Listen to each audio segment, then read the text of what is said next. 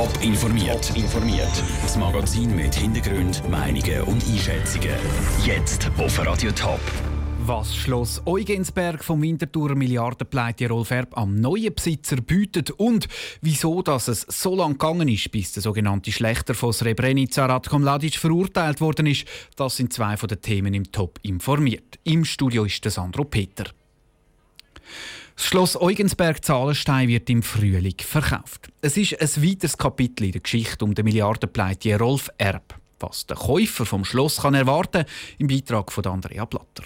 Seit knapp drei Monaten steht das Schloss Eugensberg leer. Zu der Konkursmasse von Rolf Erb gehört aber nicht nur das Schloss selber, sondern auch noch einige andere Liegenschaften, erklärte Martin Wenk vom Konkursamt Thurgau, wo für den Verkauf zuständig ist. Nebst dem Schloss, mit dem Schlosspark und der Schwimmanlage und Nebengebäude haben wir noch den Gutsbetrieb, Bauland bei der Sandeck mit etwa 7'500 Quadratmeter, ein Badehaus am Untersee und dann haben wir noch größere Landwirtschaftsflächen, Wälder und einen Weiher. Das Wichtigste ist der Verkauf vom Schloss. Je nachdem, was der Käufer von dem dann alles noch dazu will, muss der Rest noch separat ausgeschrieben werden. Der ganze Besitz wird nämlich nicht auf einmal verkauft, sagt Martin Wenk weiter. Genau darum braucht es auch noch ein bisschen Zeit für die ganzen Vorbereitungsarbeiten. Da geht es eigentlich darum, die Parzellen aufzuteilen. Andersherum möchten wir auch möglichst detaillierte Informationen den Interessenten können geben über denkmalpflegerische Abklärungen. Und dann hat es auch noch das Amt für Archäologie, das eingebunden ist, das Vorstand und so weiter. Sobald all die Abklärungen durch sind, kommt das Schluss dann auf den Markt. Und wer das kauft, der darf sich über viel Platz und eine prunkvolle Einrichtung freuen. Ohne Gewehr meinte ich, es hat etwa 45 Zimmer drin und davon sind einiges einige Badezimmer drin. Ja, es sind halt schon spezielle Räume, also es sind halt grosse Räume, hohe Räume und ausgestattet so ein bisschen wie ein Museum. Und genau das reizt offenbar ganz viele Leute. Laut dem Konkursamt Thurgau gibt es schon eine lange Liste von Interessenten, die auf den Verkaufsstart im Frühling warten. Der Beitrag von Andrea Blatter. Wie viel Geld das der Käufer übrigens muss in die Hand nehmen um sich können als Schlossherr bezeichnen das will das Konkursamt noch nicht sagen. 8000 Männer und Buben, zusammentrieben, ermordet, verscharrt. Das ist die grausame Bilanz vom Srebrenica-Massaker im Jahr 1995. Jetzt, mehr als 20 Jahre später, ist einer der Verantwortlichen verurteilt worden. Der ehemalige serbische Militärchef Ratko Mladic muss lebenslang ins Gefängnis. Aber wieso haben die Opfer so lange auf Gerechtigkeit müssen warten? Sarah Frattaroli. Juli 1995 im Osten von Bosnien-Herzegowina. 40.000 bosnische Moslems suchen im kleinen Städtchen Srebrenica Schutz vor dem Bürgerkrieg. Dann kommen die bosnisch-serbischen Truppen unter Führung von Ratko Mladic. Ein paar Tage später sind 8.000 bosnische Moslems tot. November 2017 in Den Haag. Der Ratko Mladic wird für seine Kriegsverbrechen zu lebenslanger Haft verurteilt. Dass die Opfer von Srebrenica über 22 Jahre müssen warten mussten, hängt einerseits damit zusammen, dass der Ratko Mladic erst vor sechs Jahren geschnappt worden ist.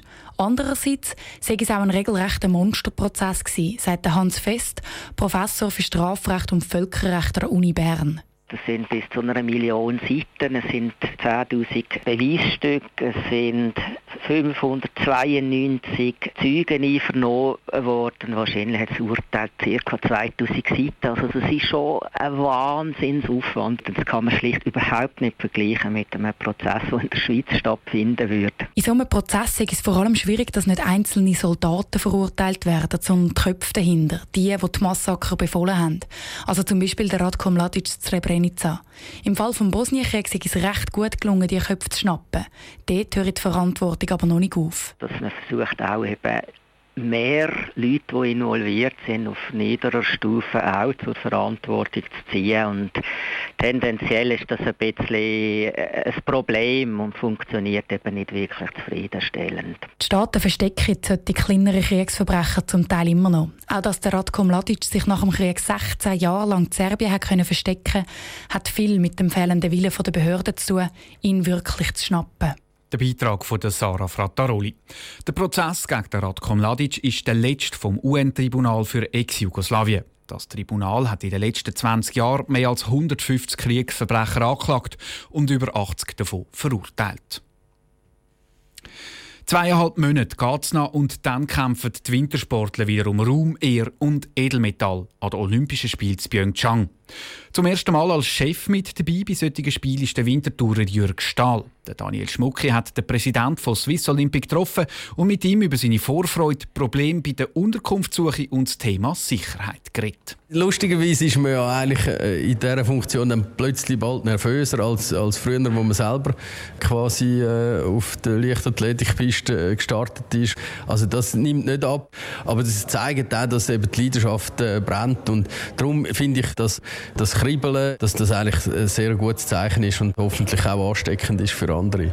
Die Vorbereitungen die laufen der Fruchttour. Die Schweizer Delegation war schon mal vor Ort, gewesen, hat sich ein Bild können machen wie es aussieht. Auch Material ist jetzt schon unterwegs auf Südkorea. So von der Vorbereitung ist man da auf Kurs von Swiss Olympic? Ja, man ist auf Kurs. Wir haben mit unserem Chef der Mission, mit dem Ralf Stöcklin, einen Mensch, eine Persönlichkeit, die näher dran ist bei den Athleten, bei den Teamchefs, das sehr zuverlässig und äh, sehr gewissenhaft managt. Da sind wir extrem auf Kurs. Bei der Unterkunftssuche hat es gewisse Probleme gegeben, hat man können hören, dass da die Unterkunft der Schweizer auch andere Nationen vermietet worden ist. Sind das die einzigen Probleme, die man bis jetzt hat meistern musste? Nein, das hat natürlich dort und da äh, hat es immer wieder so Stolpersteine und da ist es uns eigentlich erstaunlicherweise immer gelungen als Schweizer, auch wahrscheinlich wegen dem Renommee, auch wegen unserem Standing, dass wir eigentlich immer gute Lösungen gefunden haben und ich bin auch da zuversichtlich. Thema Sicherheit. Nordkorea ist das Nachbarland, hat in letzter Zeit immer wieder Negativschlagzeilen gemacht mit Raketentests etc. Inwiefern ist das auch etwas, was Swiss Olympic vor eine Herausforderung stellt?